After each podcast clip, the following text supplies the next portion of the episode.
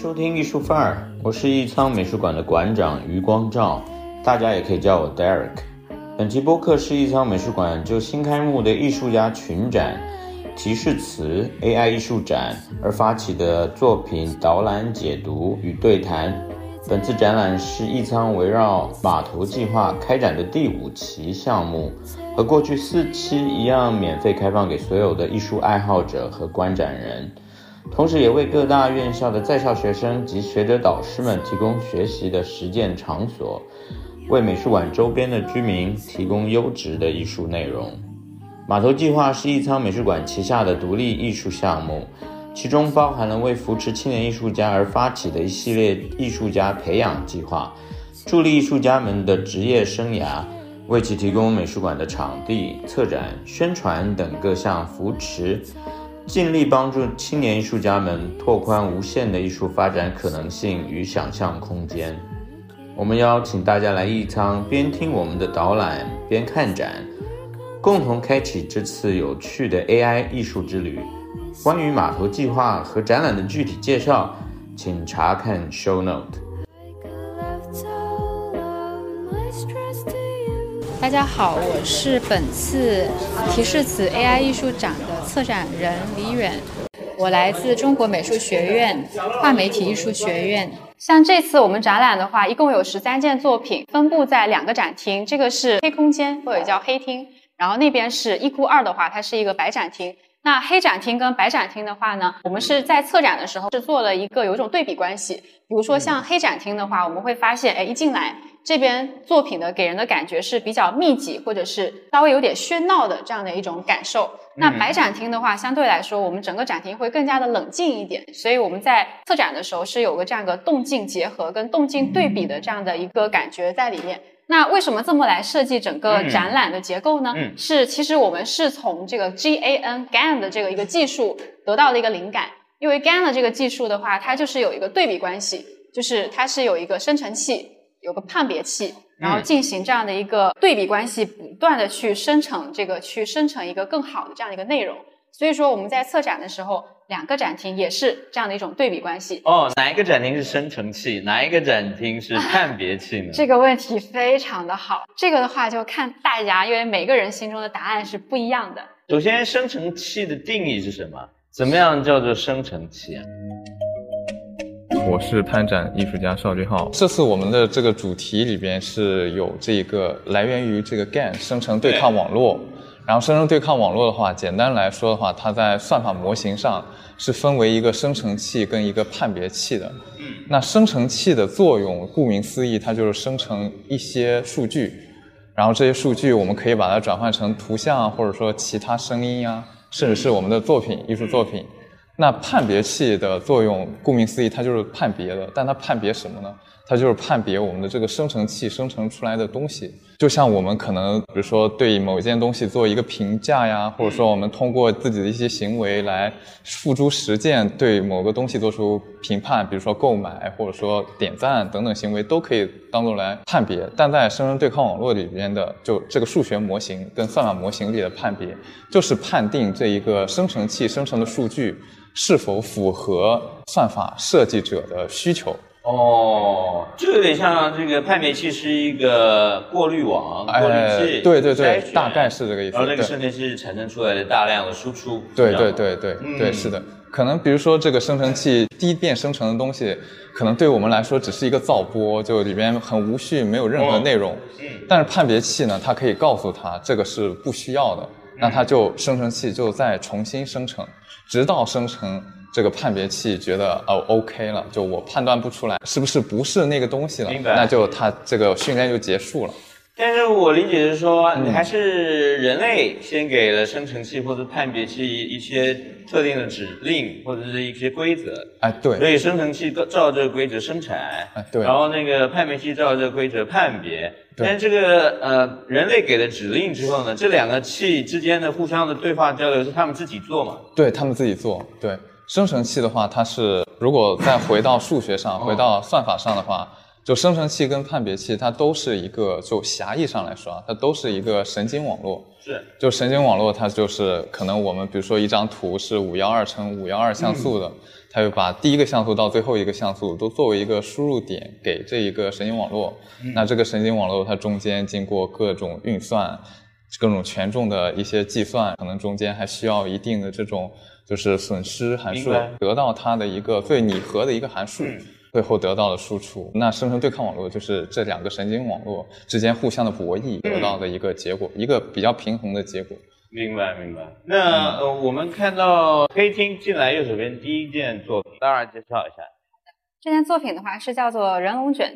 我们会很直观的从这个大屏幕感受到这边有好多好多的人，他们在穿梭，以至于他们形成了反仿佛是像龙卷风一样的这样的一种感觉。那这里所有的人其实并不是真实存在的人，这些人都是用 AI 来生成的。艺术家通过一些几个 prompt，也就是我们这次展览的一个主题提示词，通过这个 prompt 给到这个 AI，这个 AI 它来来理解我们这个自然语言。比如说，哎，我要人，我要很多很多的人，于是它就给出了好多好多人的这样的一个图像。艺术家的灵感其实它是来源于发现现在就是我们的整个社会吧，在很多人是会有一种趋同性，比如说会在固定的某一个时间点，嗯，去上班，嗯，大家蜂拥到地铁站，或者是哎固定的某个时间点大家去购物，啊，国庆七天马上就要来了，对吧？到时候又是人山人海的这种感觉，穿梭成一个龙卷风的这样的一种感觉。那么艺术家通过这个社会这个现象，提取这些关键词，给到这个 AI，再生成了一个视觉。再把它变成一个动态的一个视频，就是来反思我们人本来是一个很自由的人，很自由的个体，为什么我们现在要这样的去生活，不断的就人挤人，然后不断的在某一个时间点做这样的事情？难道我们的人的，比如说我们的自由在哪里？艺术家也在吗？在这儿。艺术家自我介绍一下，我是艺术家林庄祥，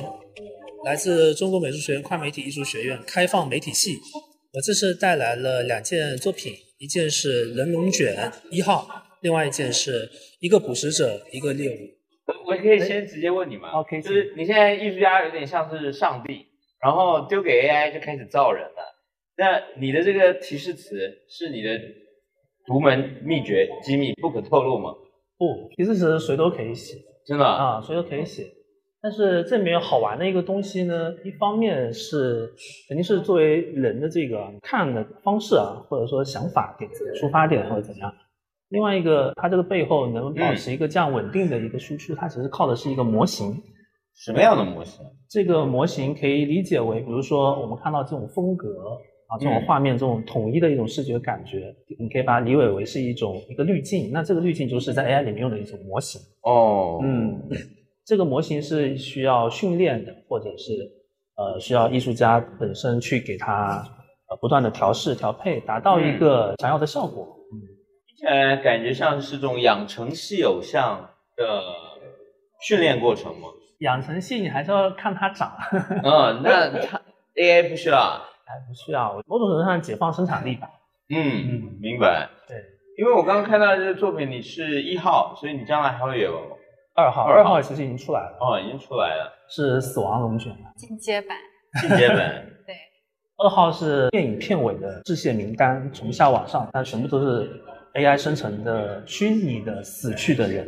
哦，不同的国家，不同的职业，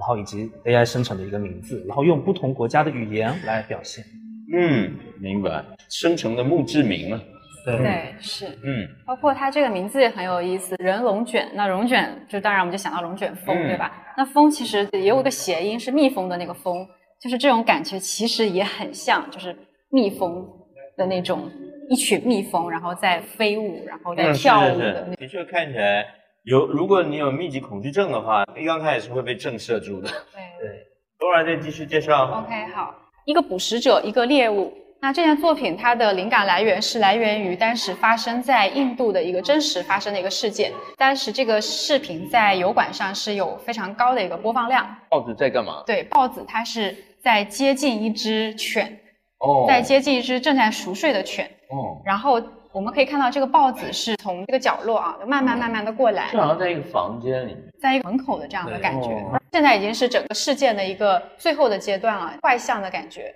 其实刚开始的时候，这个豹子是慢慢的接近这个犬，在这个过程中，它是慢慢的在试探是安全的吗？那么 OK 是安全的，那么我们就要过来了，就要把你扑了，就把你给咬了。是艺术家用这个视频，它实际上是用来表达他自己对于 AI 的一种感受。AI 就好像是这里的豹子，你看两个小眼睛慢慢的上来，这只犬还不不知道发生什么情况，它就慢慢的过来。那么就好像是 AI 靠近我们，或者说是开始融入我们人类世界的时候，刚开始对吧？之前发生的我们也。不一定知道，对于大多数普通人而言，就是从去年大概十一、十二月份开始，可能是 Chat GPT 的一个让大众所熟知的时候，那么我们开始对这个 AI 这个技术可能有开始有更多的一种感受。那它慢慢的接近这个犬了以后，整个现在的视频其实是还比较稳稳态的，比较平静的。刚刚我们是直接看到了这视频的后半部分，是整个画面开始进行了一种仿佛是坏像，然后它的画面的闪烁也在加快。从现在这种哎平稳的感觉，到后面这个不断的闪烁，这个画面还很清晰，到后面整个坏象，就好像是艺术家他对于 AI 技术给他自己的一种感受一样的，就他有渐进式的。对，就正如那个罗拉所说啊，当时啊好几年前啊，在网络上非常盛行的一个视频，那我对这个视频很着迷，然后我当时在想，是从一个感受出发的，包括人龙卷也是，我其实没有太多很明确或者准确的去。表述一个事情，我更多是想传递一种感觉，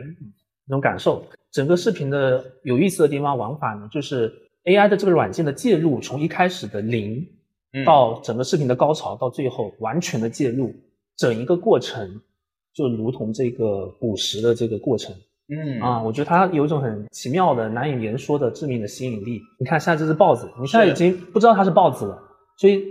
这个作品的名称 Predator Prey 就是这个描述词。这个作品本身，那我们 AI 软件中的这个描述词，让 AI 去识别什么是 Predator，什么是 Prey，什么是捕食者，什么是猎物。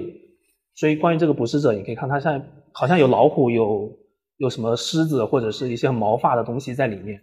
它越来越奇怪，越来越诡谲。然后最后他们捕食在一起，扭打在一起的时候，其实那个时候已经完全无法识别了，它已经完全混乱掉。嗯，对，它其实就是一个一种感觉，一种感受。它这个作品本身是有声音但我怕它太吵啊。它这个声音是一个杂音，一种我手持的一个会释放杂音的东西，让它去跟着这个视频感觉去，呃，离远离近的一种感觉，一种变化。像你在那个 Predator 上面产生的这些效果啊，嗯，越到后段越激烈，越无法分辨是什么东西。这个是也是通过提示词吗？对，是提示词，但是这个背后的使用的软件叫 Stable Diffusion。嗯，那 Stable Diffusion 里面有两个参数，一个是提示词的相关性，嗯，另外一个是 AI 参与的绘制的幅度，嗯，啊，所以整个过程就是这两个参数的一个递进。就像刚才提示是相关性，从一开始是零，所以它完全不参与，到后面对这个 Predator 这个参与度是最高，我要让的画面中一定要出现这个 Predator，从零到高。然后绘制的呃绘制的程度也是不绘制到完一点点绘制绘制到完全绘制，所以你可以看到这个猎物的身上会有一些很奇怪的一些画面，嗯，有一些竞争，你可以看到它有一些奇怪的一些很难描述的东西，嗯，在其中，嗯，然后整一个过程就是一种很很难受的一种感觉，嗯，你实际的那个程序里面，你那个值是从零到多少？到三十。到三十啊，那个值最最高值最高三十。哦，好的，这个零到三十的惊魂记。这件作品的话，是我们艺术家赵晓峰的一件作品，它叫环流。这件作品的话呢，它是用了一个生物系统性的一个 AI 的一个技术，整个感觉就是在星空会有好多的一些物体，它不断的往中间去聚集的这种感觉。我们的视觉，因为这个原来是个游戏，在这里的话是以视频的方式来呈现。在游戏中的话，我们是其实是可以有一个操作手柄进入到它这里面穿梭的一种感觉在里面。这个名字是叫做，对，它的名字是叫做环流。然后这个名字的话，也是来自于我们那个老子《道德经》里面的一句话，跟环流有关的一句话。它其实讲的是一个逆向的一种漩涡，就是在逆向的过程中形成的某一种漩涡。嗯，所以说整个视觉的话，非常的密集，非常的。强烈，在不断的挤，不断的在往中间去聚集的这种。然后剩下的我们可以让艺术家来补充。大家好，我是艺术家赵晓峰，我来自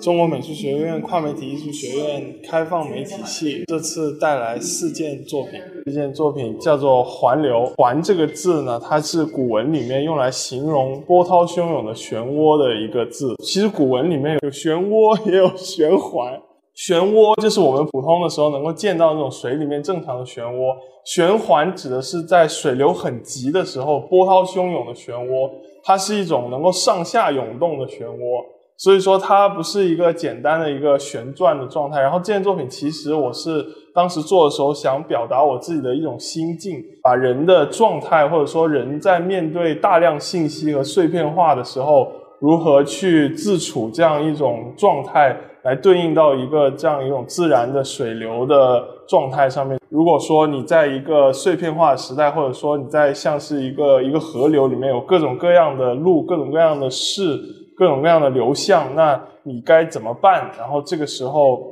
我提出一种，或者说我自己探索的一种办法，是你形成一个循环，形成一个环流，这样你就会产生出一种向心力，能够定在中间。所以这件作品的英文其实它叫 Mers Flow。其实 Mers 这个词是在一八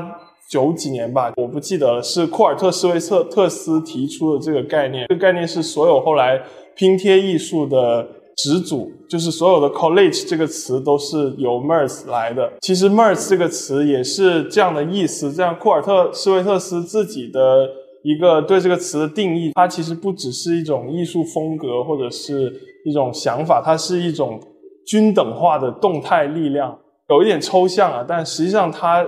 这句话好好品一品也知道大概什么意思。它是一种动态的，把所有东西都均等化的一种过程或者一个状态。然后这个 merce 这个词，其实在中文里面一直都没有一个比较好的翻译，它就翻译为美姿或者墨词。那我其实就是把这个古文里面“环”这个字跟 merce 这个概念做了一个稍微比较武断的连接。嗯，你是哪一年的？我九八年的。哦，你现在达到一个环流的状态吗？我差不多一直就这样。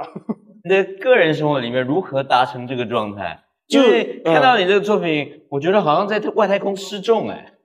对，其实这个是就是星空版，原有大地版。对，有大地版的，这是第二版。大地版。对，它星空版其实是更符合这样一种状态嘛，因为不想让这个是这个这个作品有一个上下或者是左右，因为如果有地就有天嘛。嗯。那你如果说在宇宙里面它是无方向的，所以它真正成为一种降星的一个流，所以更新到了星空版。嗯，这个视角是从那个已经获得环流状态的那个主主角的视角看出去的吗？就是他已经获得这个。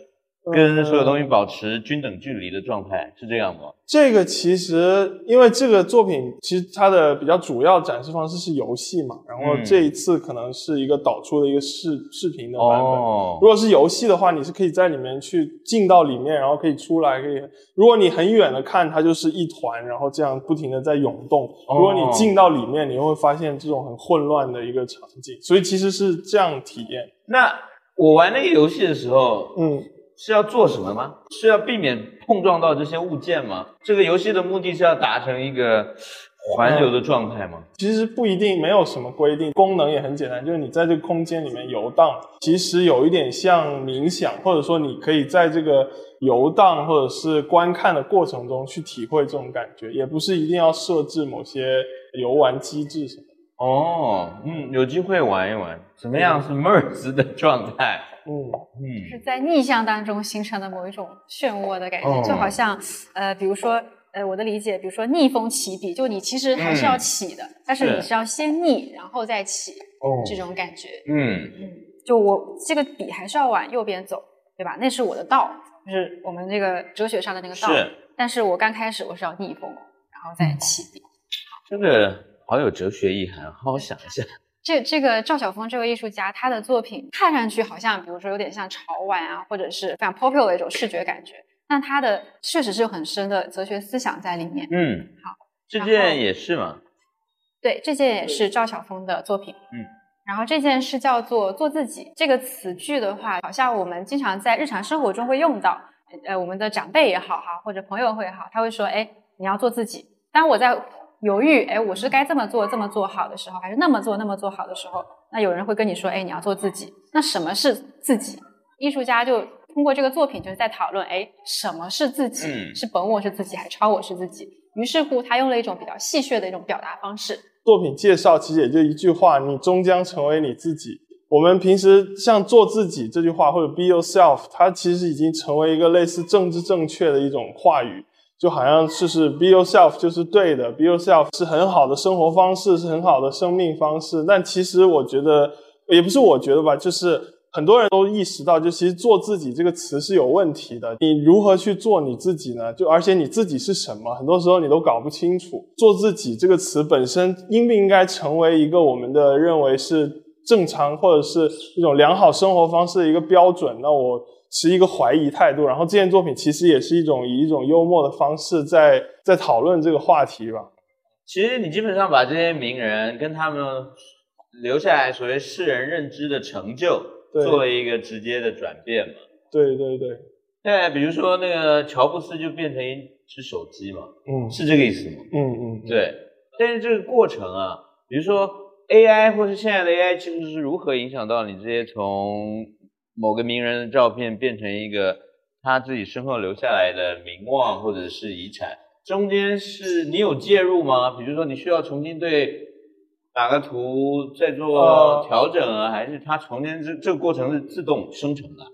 比如说第一张吧，第一张都是这个人像嘛，最后一张是这个物物件或者是物体。对，那其实是用的是一个风格迁移的办法，一张一张迭代。比如说我用这个人像作为底。然后我的目标是要生成一个，比如说粉底液或者是一个石头，那你可以给它设置这个风格迁移的百分比，比如说这次只迁移百分之十，然后慢慢慢慢变到这个最后的样子。图片和文字一起嘛，你给它一张人像的图，告诉他我要生成一个篮球，但是你不要生成的太过分，它就会根据这个图像去生成，会一点一点慢慢让这个人变得像篮球。其实这样做出来的。明白，对，他的头变得越来越长。但最后这张图也是自动 AI 生成的吗？对，对，都是。所以其实有一个最终的图是一个真正的球。对对对，嗯。然后接下来这个是这这个这个作品也是赵晓峰这次的这个鼎力之作了。这个作品名字叫《戛然》，戛然而止的那个戛然。这个作品的话，我们是可以看到整个视觉感受是比较强烈的。这里面有很多很多，有非常多的细节。还有一些夸张的人物，包括一些管道跟一些工业的这样的一些一些技术细节在里面，还有一些长得像个这个外星人一样的这样的一个视觉的感觉。这个椅子是会中间这个是有个震动的椅子，有这种失衡的感觉。这个画面中的所有的图像在一起，用一个非常快速的一个状态在进行一个切换。就我们其实是想要仔细的看里面到底是什么，在有有什么东西，但是它因为速度的变化太快了。以至于我们已经开始有点头晕目眩，有一种茫然的感觉。哎，这里面到底是什么东西一直在动？加上它整个场的这种丰富程度，以至于人就会有一种戛然而止。其实我们很希望它能够停止，让我好好看一看，我要识别是什么东西。但是它一直的一直在变化，加上这个这个左右失衡的这个椅子也是，你能不能停住？你也不要动。就我希望我的身心都都能够安定下来，来进行这个这样的一个观看，但是做不到。做不到，所以它这个整个要表达一种 AI 可能对于艺术家本人这个技术生成的之快速，以及这个技术生成这个内容之丰富的一种感受。就比如说这些图像，如果让我们人去画，或者让我们人去想象的话，那我们的效率跟 AI 的效率，那这是有有些区别的。所以说，在过程当中的话，艺术家对于这个呃 AI 的图像生产的一种能力，也是一种有一个巨大的一种心理感受。就是这个椅子可以就是坐一下，因为你不来现场就体会不到这个这个感觉。那个屏幕不停快速切换的图像，就是在旁边展出的这几幅平面吗？对，这个所有的这些都是那个里面的单张，那个有三万多张图像在切换。哦，有三万多张图像在切换，你以什么样的速率切换？每秒六十张，因为这是一般显示器的最高帧率。嗯，对你再快就没有意义了。嗯，现在这个人眼也已经就是远超人眼的识别程度。对对，超过六十帧的时候，人眼看出来是一片模糊吗？对啊，现在其实也也已经是一片模糊。对，嗯就是因为你六一般每秒六十帧的话，就算是六十帧，它也是正常的视频嘛，它不是说每一帧图像都在变。原本的这些图像是怎么样生成的？这些图像是用的那个图生图，它这些其实不是用那个描述词做出来的，它是用图片多张图片融合、带迭代、不断的融合、迭代、融合、迭代做出来的。这个做了非常多，时间非常长。我在做这个作品的期间，其实就是比较恍惚的状态，它可以在你想象到之前给给到你接下来的想象，在你没有预料到之前，预料到接下来会发生什么。一开始觉得哇，怎么这么快，有点适应不了。然后后面适应了之后，觉得其实挺舒服的。嗯，那是不是我们这个适应那个摇晃的椅子跟这个影像也会达到一个舒服状态？对，我觉得是会。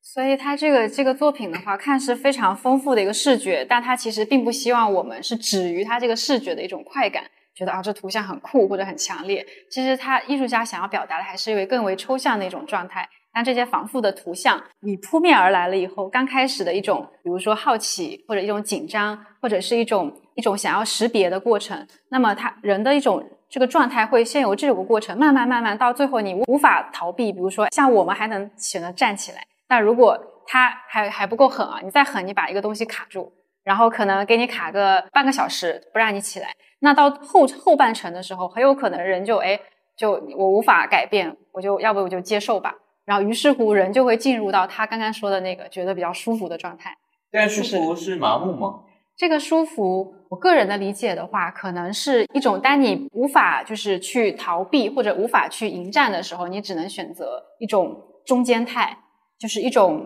类似于，比如说我们打坐也好，或者我们这个叫什么冥想啊那种感觉也好，我们闭着眼睛没有图像，哎，这也是冥想；我们睁开眼睛很多图像，它也可以达到一种冥想的一种状态。你是说从最吵、最杂可以达到最静、最定的状态吗？可以呃，这么理解。对，但其实戛然就是它，其实戛然这个词为什么不叫戛然而止呢？就我们一般戛然这个词出现都是戛然而止，但只叫戛然，其实想要找的就是一种顺时态，或者是一种包括这件作品的英文名叫做 Stable Delusion，它一个是跟现在大家都用的 Stable Diffusion 有一个关系，嗯，名字上面，然后这个词直译成中文其实是稳定幻觉。那它的意思其实就是，它 AI 现在这种快速把你抛入到一种无处可住、无枝可依、定不下来的一个状态里面。那你在这种状态里面，到底是躺平，还是恐慌，还是舒服？这些就是每一个观者自己的决定。我想要去呈现这样一种状态，是 AI 给我的感觉。明白。这个其实让我想到了，就是比如说我们冬泳的时候，嗯冬泳刚开始是很冷，对吧？我们到了那个水下，刺骨的寒冷。但是在一个阶段过去了以后，其实我们身体开始适应了这种感觉，反而觉得这个哎温度还不错，哎冬泳很开心，有你的这样的一种个性艰苦卓绝。啊。这件作品的话是叫做构不成。那么我们可以看到整个视觉的感觉，它是比较繁复的，有点像是这个模型的建造，比如说我们高达模型那种模型，把这个主要元素给给去除掉了以后的一种框架的一种感觉。那艺术家的话，他是把他他原生他原来的那个图片，是他用他最初的那张图片去跟 AI 进行一个互动，他让 AI 把这个图片给放大，放大了以后呢，那么像 AI 技术它有一个特点，它为了去去识别，它会补充一些内容。那么比如说我们可以看到这些有些小花儿，还有这些美女，有一些女性的这样的一个形象在里头。那这些细节其实不是艺术家在创作的时候给到 AI 的指令说，哦哎，你要给我这些，我要这些，不是的，而是在跟它一起生成的过程当中，那么这个 AI 它它补充了一些内容，就补充了这些细节，而这些细节是艺术家在刚开始创作的时候他没有想象，他想象不到的。哦，对，然后其实这里面是有一个它的一个技术细节，它这个东西就是 AI 在放大一个画或者它在重绘一个画的时候，它会有一些理解偏差。比如说，如果是一个树叶，那这个树叶有的树叶上面有那种黄色的枯，有点枯掉或者被虫子啃了的地方，它有点偏黄，它可能就把这个地方识别成一个人脸，它就会冒出一个人在那边。所以这些其实是可能是某个像素什么的，稍微有一点类似那个感觉，它就变成那样自动补全。就是我很喜欢非常复杂的结构，那刚好 AI 就是现在包括那一件也是非常视觉超载的东西，AI 给了我这种可能性。包括前段时间叫 Disco Diffusion 那个那个时候啊，就是大家 AI 还没有这么强的拟真能力的时候，那个时候生成的所有图像全部都是。既复杂又有超级多元素，这个是非常符合我个人的一个癖好，所以说，嗯，我就用 AI 用的非常顺手啊，就做了很多这种东西。跟你的名字也蛮有关联的，你不是叫小峰吗？对对，蜂巢密集症 啊，嗯嗯。但像这样的一个作品，通常花你多少时间？这样吗？生成啊？生成其实不花我时间，是花电脑的时间。对，花电脑多少？这样一张是没七八个小时吧？七八个小时，是我给了他一个底，然后那个底是只有黑白像素的，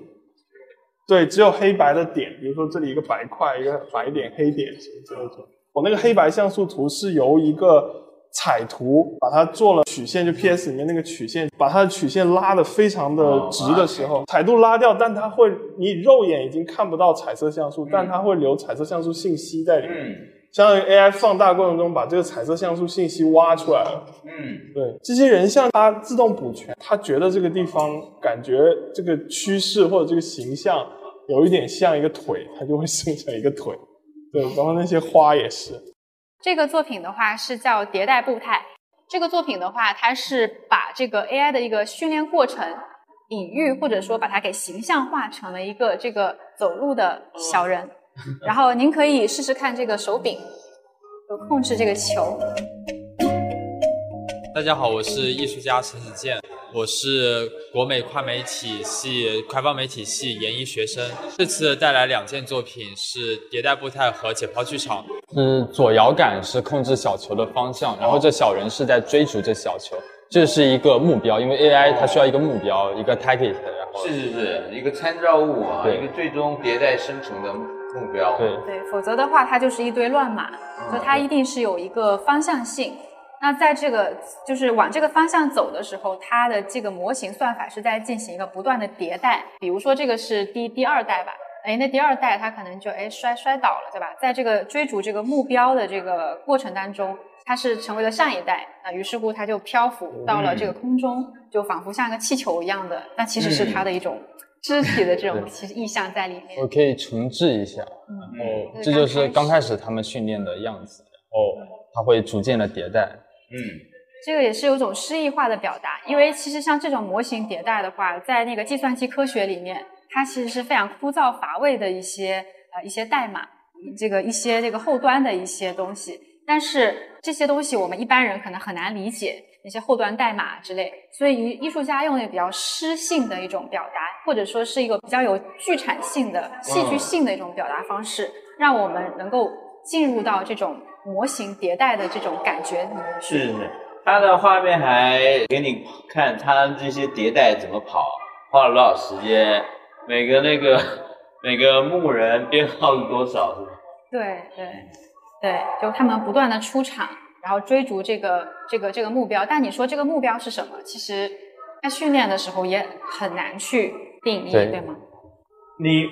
为什么会有一个舞台的这个想法？因为 AI，我观察 AI，觉得它大多都是在模仿人的行为或者人的一些习性，但是演员其实他也是在模仿，他也是在模仿他要扮演的角色，所以我就把 AI 放置在舞台当中，就是把。AI 训练这个人的过程就好像演员在训练一样，然后演员在舞台上表演，我就把他 AI 的训练过程当做一个演出，然后来展示。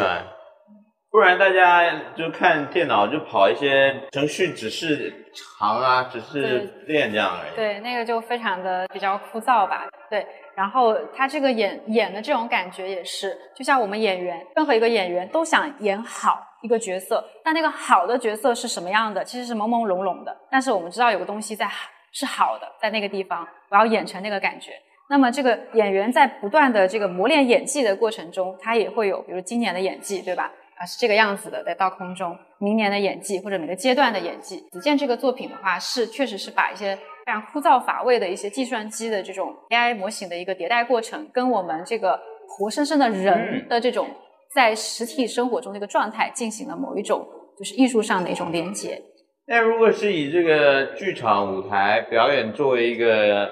比喻吧，嗯，那观众会是谁？然后你的角色是导演吗？对，其实我的角色更像是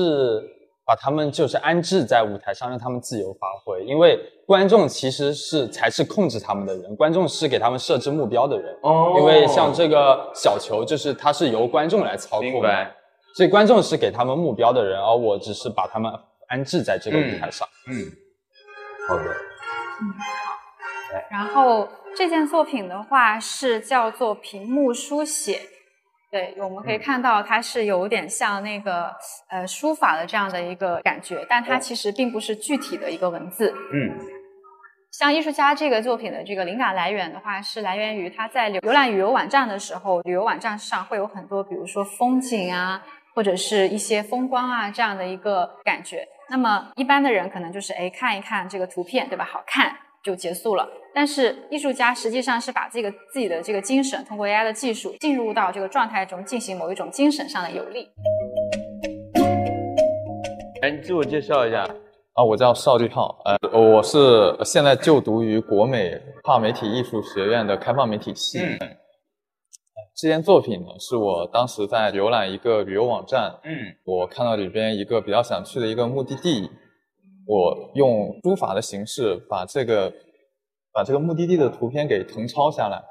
书法的形式哎，对，这个书法的话，您看到这边的字，它其实比不是一个有具体的文字意义的一个符号。嗯然后您可以看，就是这两边的这个图像的一个对比。这边在写的过程中呢，这边它就在根据对应的这个字的，也不能说字，就这个象形符号的嗯这个结构，在这边进行这个图像的相应的一个生成。嗯那我这一个其实回到本初的研究目的的话，是想研究一种就在屏幕时代，就我们观看屏幕时代一种象形的一种文字会是一个什么样的一个状态。那我更希望其实还是以研究性为主，那就是说，比如说我们像现在主要是以看屏幕为主来观察这些景色也好，或者说进行一些游历，进行自己的一些信息获取。那在以前象形文字刚刚诞生的时候，可能我们要做一个思想考古，追溯到很远的那个年代。那个时候，大家观看到的图像或者说感知到的事件，它都是一个非常具体、非常历历在目的一个东西。但是现在我们一个屏幕的时代，那看到的就是一个平面，一个带着具体的框的一个平面上的图像。那这个图像可能是我现在在描绘的这个石头，这个石头的各种结构跟它的后面、哦侧面，跟它的下面，跟它在海里边什么样，其实对于屏幕前的人来说，对我们现在屏幕时代的人来说，其实那些地方是不会有任何关心的。但是如果是我们现在的话，我们看窗外的一些具体的景色，我们是能够去想象得到它后面是一个具体的一个什么样的结构。所以我就想想追溯，想做一个思想考古，并且推演一下，如果是说我们现在这个屏幕观测时代，那象形它会是一样什么样的事情？哦那这里边其实还包含了一种对于生成式的人工智能刚刚出现的时候，以生成对抗网络为代表的那一段时期，人们对于这种图像的生成是一个什么样的追求，或者说我自己在接触这些工具的时候和这些算法的时候，我想要去做一些什么事情，我希望通过一个艺术创作的方法来嗯表达出来。因为你的作品呢，基本上有三三个影像区域，嗯，中间有两个方块嘛，对。左边这个方块黑底，然后白线条，对，右边是一个彩图，一个风景图，实时对应左边这个线笔画对。这些变化，然后背景这是什么呢？背景是那个旅游网站。哦，旅游网站。那你在左边这个笔画，嗯，是你在描绘某件某个景物吗？对，就是那个目的地。那个目的地不是右边这张风景图吗？是是啊，是类似的，就是说我希望通过以这种比较写意的方式书写书法写意的方式，去把它的结构总结出、凝练出一个象形的形象。明白，嗯嗯，这是你自己的象形实验嘛？对，象形实验嗯，然后这一个是就是也是相当于我们现在用鼠标的情况下，如何嗯来有一定的书法性的书写。嗯，这个算法也是自己写的。就是你自己手写的啊，记录，对对对对吧对对，用嗯鼠标写的一个记录。嗯然后这边是你自己手写的记录，那边就是另外一种 AI 运演算的一个转换了。对对对，就相当于我对着一个我想去的目的地，嗯我进行了一个神游，然后我用记录游记的方式，我比较写意的把这个景象给誊写了下来。嗯，明白。观众他也可以再继续用这个工具，他如果说他愿意临帖的话，就照着这个写的话，他也是能得到这样的一个景象，就相当于回到了这一个我当时神游的一个地方。那你把这个你的笔画嗯，跟你神游的那个地点的景象，你已经你跟他们做了一个匹配或者做了一个连接，对吗？对对对，看到了这一段录像吧，嗯那里面有几个景象，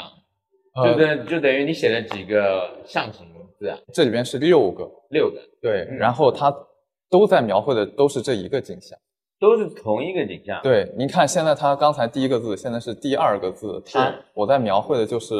当时它的景象，刚才您最后看到的那个样子。海平面里边有礁石，那个礁石上有一个很特殊的孔洞，然后后面夕阳映射过来。我最后看，最终看到的是那样的一个目的地。我把里边岩石的结构、海平面的结构，我以就看平面图的方式，而不是一个具体的物理环境去感知的形式，嗯，单纯把它当成一个图像来看。并没有去感知里边哪里是平面，哪里是立面的方式去把它象形的明白。好特别的自我转换。哦这组这个这件作品的话是叫做西瓜飞机。那么这个飞的话是不是那个飞翔的飞？虽然这些长确实是长得很像飞机，但它这个飞的话用的是是飞的那个飞，就西瓜不是飞机。嗯想象打破算法。那么这个作品的话，实际上是跟这个整个 NFT 之前 NFT 不是很很很流行嘛，很火，嗯跟这个这个很火的这个 NFT 的一个反思性的一个一个表达。那么根据这个 NFT 的它的一个生成机制，那么艺术家对它进行了一个创造性的一种感受，一种它相当于是用想象力来逆反整个生成的一种一种一种机制啊，这种感觉。这个是当时就是 NFT 最火的那一段时间，就 NFT 瞬间成为就是我们在使用社交媒体的时候，它变成一个图像的一个主流。嗯那那一段时间，但是 NFT 平台像以 OpenSea 为首的，那它里边会有一个很明显的特征，就是 NFT 的作品，它都大部分、绝大部分是一种非常同质化的，它可能是创作者他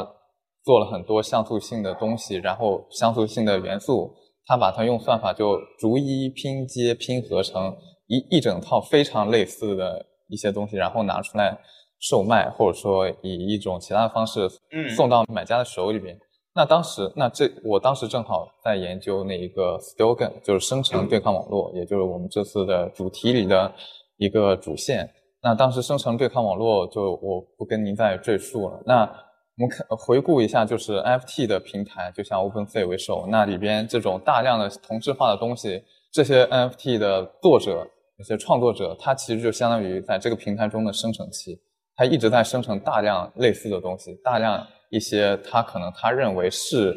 买家可能会比较喜欢，或者说这个市场比较喜欢的东西。那这里边的判断器就是买家跟对他进行评价的人，那嗯然后进行一定的评价，然后那这其实就相当于它在数学的模型上，它就构成了一个生成对抗网络。就 OpenSea 这个平台上，如果说是以当时的那种 NFT 的图像的产生形式跟传播形式的话，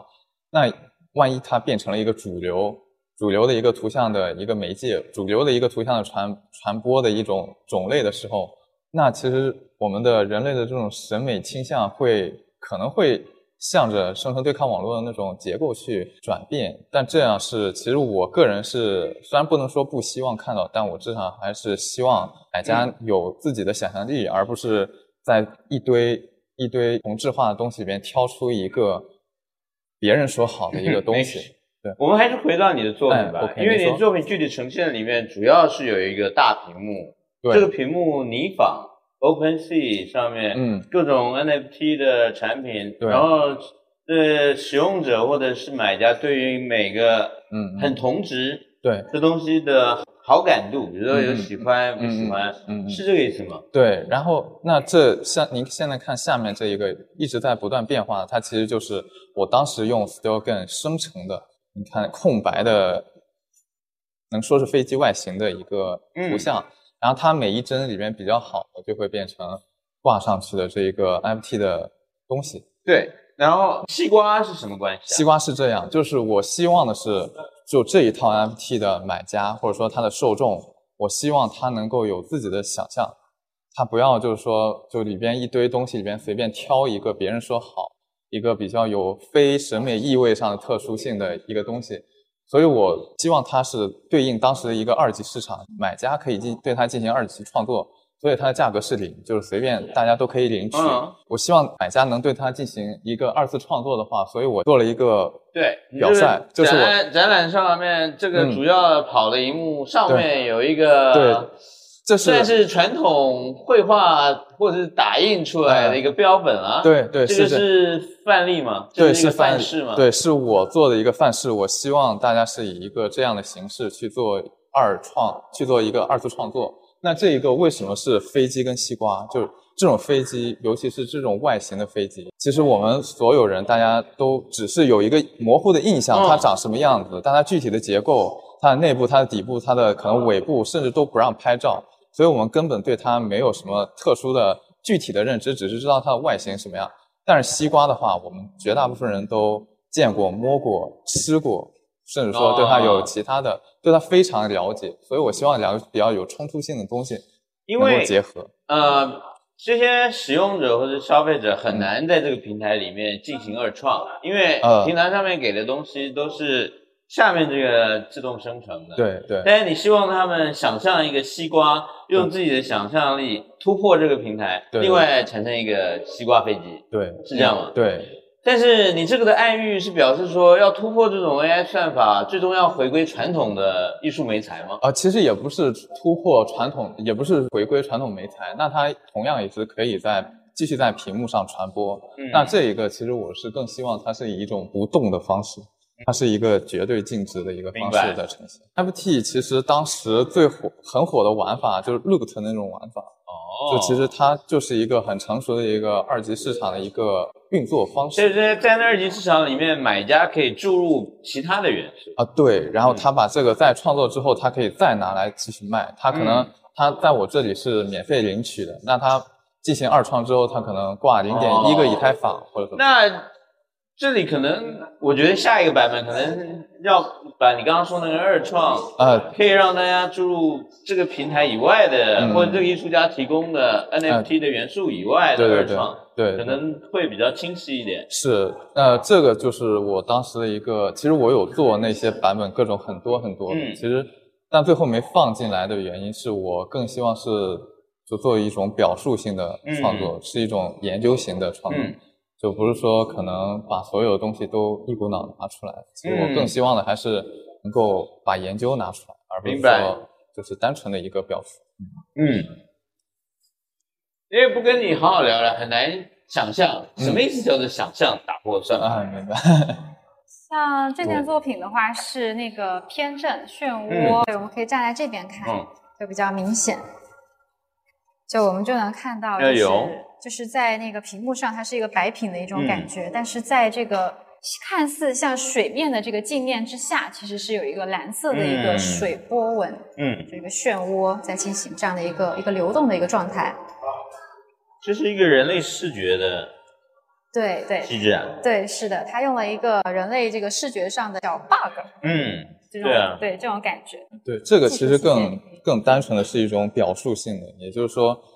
其实刚才前面两个作品，你你大概能够感知到里边其实是屏幕是一个很明确的一个主体、嗯一个线索。那这个其实它最凸显的还是那一个屏幕。那其实也就是说，这一件作品比较简单一点，它就是我觉得现在这一种对于屏幕的单纯的观看，以屏幕作为一个图像的主要传播媒介跟信息获取的媒介，它其实并不是那么的客观，并不是那么的，就是说它具有实体性，所以这是一个表述性的。是，你是如何发现人类视觉的这个 bug？我知道它的物理原理。对，这个物理原理是什么？就偏振性啊，它对于这一个、下面这一个亚克力板上，镜面亚克力板上，我附了一层偏振的膜，哦它是相当于一个就是很微观的光栅，它能够它是过滤也算是一种滤镜了。啊，对，它能够过滤那个光的，它相当于是一个二向性的，嗯它只能过就竖着跟横着的光，是是是是是，对，其他方向的光它过不去。我们人眼就只能看那种，啊如果是这种屏幕里发出的光的话，像屏幕里它不是这个 RGB 各种颜色嘛，对对对它合成之后方向各异的话，它合成出来就是一个白色嘛。对，它只它必须要经过某种方向性的过滤，我们才能看到。才看到影像。所以这也不是一张普通的镜面，上面加个图层。这有点像我们就是现在面对这个这个 AI 的算法世界一样的，就是我们看到的可能是啊很简洁的一个感觉，但实际上这个底下有很多的黑算法黑箱啊这种。世间皆是幻想。这几件都是。然后这件作品的话是叫《识别的欲望猪笼草》。那么我们可以看到，就是其实这里面其实是有一些热带雨林的一些元素在里面。视觉的图像主要是来源于一个机车游戏，包括它的这个声音也是来自于这个游戏。这个作品现在是录像的方式来播出，其实它其实是个游戏，就它会有一个可以控制速度的一个摇杆，就是你可以控制它让它变慢，当它变慢的时候，它的声音也会变慢。那声音变慢的时候，比如说它现在是滋，那当它声音变慢的时候，我们都有这种经验。比如说我们在录音器也好，或者是这个电影也好，当它变，比如说这个零点零点几的速度的时候，它声音开始变化。那么这个 AI 它就识别这个声音，比如说刚刚是机车的声音，但由于它变慢了，那么 AI 在识别的过程中发现这是个老虎的声音，就很像一种呃老虎的声音。那在这个过程当中，它就把这个信息它识别了啊，这是老虎。然后呢，通过一些，它这个是非自然语言，它是通过一个代码的方式识别老虎完以后，图像生成的这个 AI 就把它就生成一张老虎给你，它是一个一系列的一个动作，生成了一张这样的一个图像。包括它名字也是种草跟这个 pineapple 的话，其实也是有一种并置，就是有一些并不完全，并不并并没有必然逻辑的东西在一起的一种并置的一种感觉。你刚才说根据它的音频，嗯，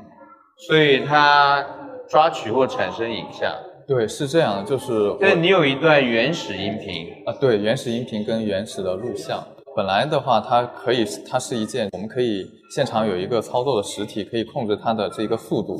我们影片的速度可以进行一个调变，调变的话可以变快，也可以变慢。那当它改变的时候，音频也会改变。那音频改变之后，它的可能对于我们来说，对于听的人来说，那我当我们能看到图像的时候，还是觉得它只是一个变慢的一个声音。但是可能对于某一些算法来说，像我这一个里边用的是谷歌开发的叫 Sound Recognition，顾名思义就是声音识别算法。哦然后它识别那一个经过调变的声音之后，它觉得哎这段声音可能是一个就直升机的声音，可能是老虎的声音，可能是枪声，可能是什么布条在随风飘扬的一个声音。我把这一个获得由谷歌开发的这个算法得到的这一个关键词，再返回给对一个反馈的对 feedback loop。对对，然后它再反映到人类观看的这个图像里嗯其实它更多的是一个希望是一个感官的这种探索。那为什么叫识别的欲望？就是主表主标题识别的欲望，那就是说它这种我们这种算法，它特别希望能够识别出某种东西，因为在算法工程师给它设定的时候，你就必须要是给我返回一个值，不能 return 一个零给我。是。然后那他就，我即使给他一个我明确知道它只是一个调变过的一个赛车声音，但他却给我回过来一个什么火箭啊、老虎呀、什么大战这种声音，明白然后再回来。那那这是主标题，那副标题叫猪笼草 pineapple，它乍听乍看下来，它好像在写两个词，其实它是四个词，或者说是五个词，是猪笼草，嗯 pan apple。是就是猪笼草，那是两个可能单独的概念，然后那这两个单独的元素合在一起，它又变成了一个可能合在一起嗯对于我们来说有具体意义的元素。那 pineapple 同理就松子和苹果，嗯，那它又合成了一个这样的一个元素。那这个名字也是在对这一种结构性的一个嗯暗示。那个原始录像跟原始音频是什么来？是你自己录来的吗？啊，对，是是什么？就是就是这个猪笼草对赛车游戏，赛车游戏里。对，哦，这个声音也是。对，您看这个就是视频的这个结构，它大概是一个车在跑，就是如果不说的话，哦，大概是这样，他在跑。然后那猪笼草是嗯 AI 辨识某段音频，对对，然后它里边一个比较自己高，诞生出来的，对比较高频的一个词，但是哦其实我是在这里边我是有具体挑选因为它不可能所有的词都这么具有冲突性跟明白名字的隐喻性。真有意思。因为 AI 是不给呃，一定得要这个 return 不为零，它一定得给你什么东西。是的不管是多荒诞，对，如果有一天 AI 它可以自觉的 return 是零，那应该就不是 AI 了吧？应该算有智慧吧？对，这个可能得看具体的广义跟狭义的定义 分是相当别。相当于就是说，呃，它有没有一个，它能不能保持沉默？就嗯我们人可以保持沉默，对对对对，但是它无法但如果保持沉默。哪一天 return 是零，对，可能这几个作品的它其实里边还是有一个比较暗的一个联系。我其实更希望的是做的是一种研究型的一个表达跟研究型的一个创作。现在 AI 其实刚出来没多久，刚爆发过没多久，但是很多人就是说，甚至包括艺术家已经开始站队，哦。就是 AI 到底是好还是 AI 到底是坏，就 AI 能做什么，AI 不能做什么但实际上，我更希望，我个人更希望的，还是能把这个算法拆解开来，就是它到底是怎么形成的，和这个 AI，就现在这各种算法，因为 AI 它是个大词，它并不是只有我们看到图像这么简单。我更希望还是能让，就是以一种艺术创作的方法来研、来探讨、来研究 AI 到底它能做什么，和我们可以用它来做什么嗯的一种探索性的一种尝试。蛮后设的想法。这这这件作品的话是叫解剖剧场，然后您可以进来感受一下。哎，哦，对啊，刚刚也是剧场的那一位，对，对，又是直接又回来另外一个恐怖的 剧场，这个剧场在不停的这个旋转纠缠。您说，对，这这个是解剖剧场，这不是我取的一个名字，是中世纪的时候文艺复兴的时候，他们把解剖作为一个公共围观的一个庆典活动来做。当时他们解剖的地方就叫解剖剧场。我我为什么把文艺复兴的东西和 AI 结合，就是因为我觉得 AI 现在就很像文艺复兴，因为文艺复兴是解放人性，AI 现在把我们从复杂的工具啊、各种建模这些东西都抛开之后，就是它重新回归到我们的人性上面去。嗯我觉得这和文艺复兴很像，所以我把 AI 放在这文艺复兴的这个建筑物里面，而且这里面其实也不只是 AI，这是我提取了从古代到现在，从身体和意识等等这些出发的一些具体的技术物，就比如说一些早期的文艺复兴时期的雕像，然后再到后面后面有一些骷髅的解剖，然后嗯再到后面后会面有鲨鱼呢，对在空中。对，那些是像未来的幻想，比如什么那种赛博生物，嗯然后，然后再还有一些是像缸中之脑啊，这些嗯。也是人们对未来的一些幻想，包括 AI 等等嗯。一些数字时代或者一些嗯互联网时代的技术物，我把它们作为一个展品，就是一个具体的展展物放在这个空间中，这其实它是一个做一个虚拟的展览，就它其实是一个展览空间，里面盛放了我对这些从文艺复兴时期到现在到未来的一些具体技术物的一个展示。那那个文字呢？文字是庄子的《齐物论》，哦。对，它有一个庄周梦蝶的意象在，哦所以我把它作为贯穿整个剧场的一个文字，嗯。因为嗯它也是讨论了身体和意识之间的纠缠关系嘛。嗯，反正这个剧场版是一个血色的梦梦境的剧场。对，而且在不断的旋转的这种感觉。但其实我们没有看到那个解剖主体啊，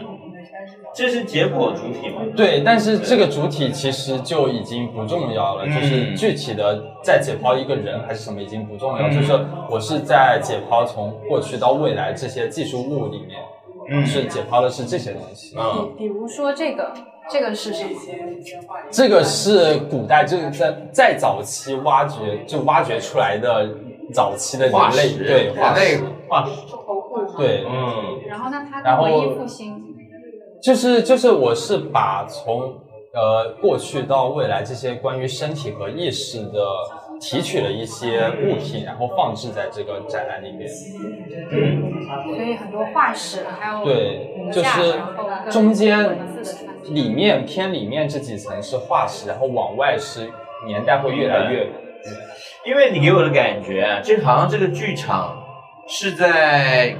正式开演之前，嗯。你因为中间是一个很大的那个解剖桌嘛，啊对但你的灯光也主要打在那个解剖台上面，但是始终那个动作没有发生，大家只是看了一圈今天即将要被解剖的种种对种种陈列物，对呃，有文字，有文艺复兴，有化石，但真正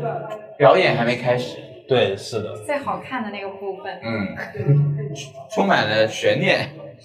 就是可能要靠自己想象。对，就就正式下刀还没开始，所以，所以像这几个小方块是这几个其实是人数字人，就是前段时间很火的数字人的嗯。贴图，就是它的组成部分。像这件作品的话，是我们这次的这个呃女性艺术家王梦迪的三眼。那么你看，我们可以看到，其实比如他那个 pineapple 也是，他这个也是玩了一个，比如他明明是 Alien 但是它 Island 但是它就叫做 A island，嗯是一种这种。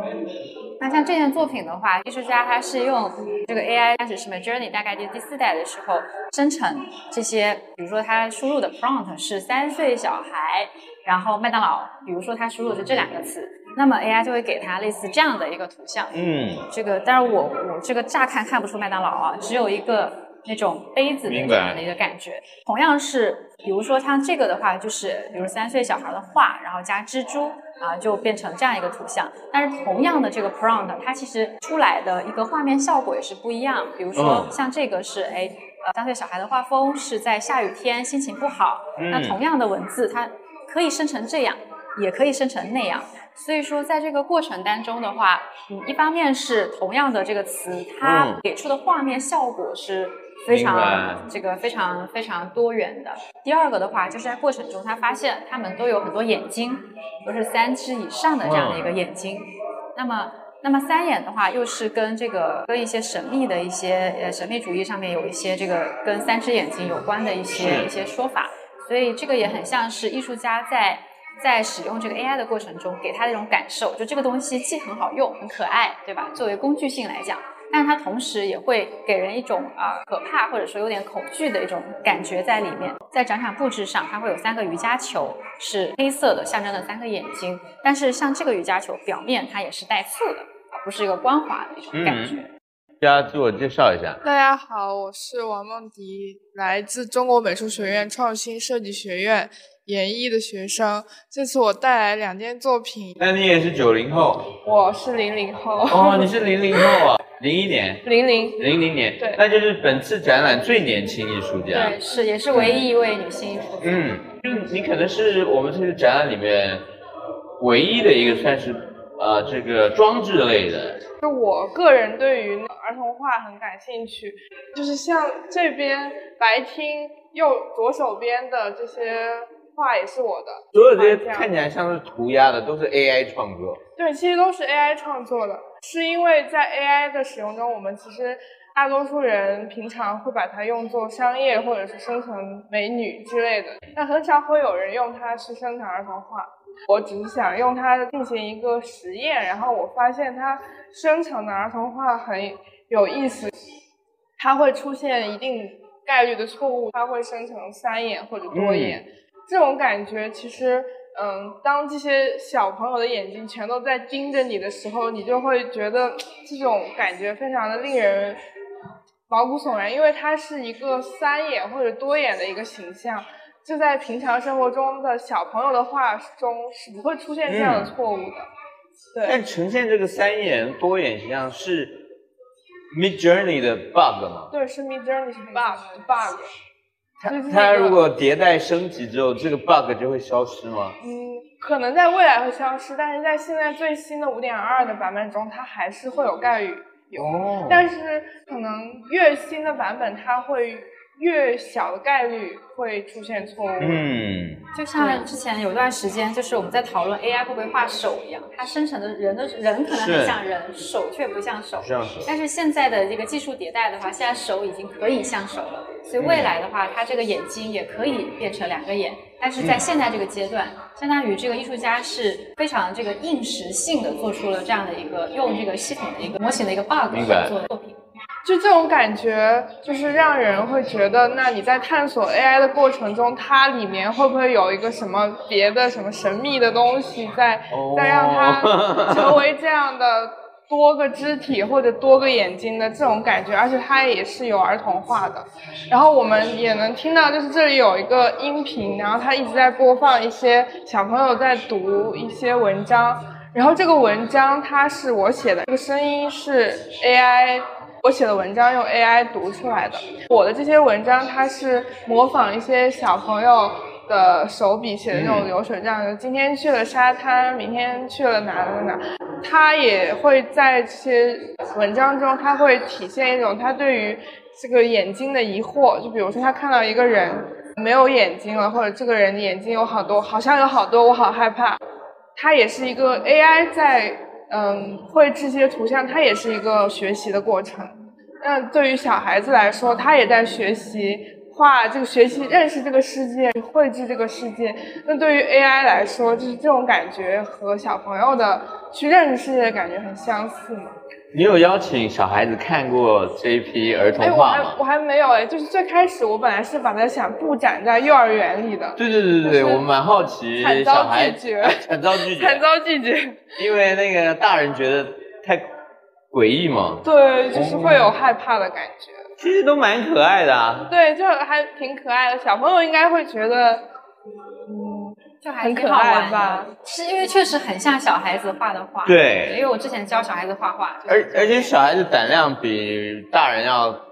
大得多了，，对，不然怎么会有那些童话都是什么小红帽被狼吃到肚子里啊，什么什么的，都是很恐怖的。就包括我在整个展览的一个展陈设计上，我也是有这样的一种考虑在。比如说我们刚开始是一进来第一件作品是人龙卷，那是成人的世界，对吧？那种嗯熙熙攘攘的世界。然后这个是比较动态的，中间我们穿插一些比较稍微静态一些的这样的一个作品。但是最后我们快结束的时候，就是我们又回到了小时候那个自由自在的一个一个状态。这个视觉感受来说，哎，这个又是跟刚刚那第一个展厅的那种繁复又形成了某一种的一种嗯呼应关系。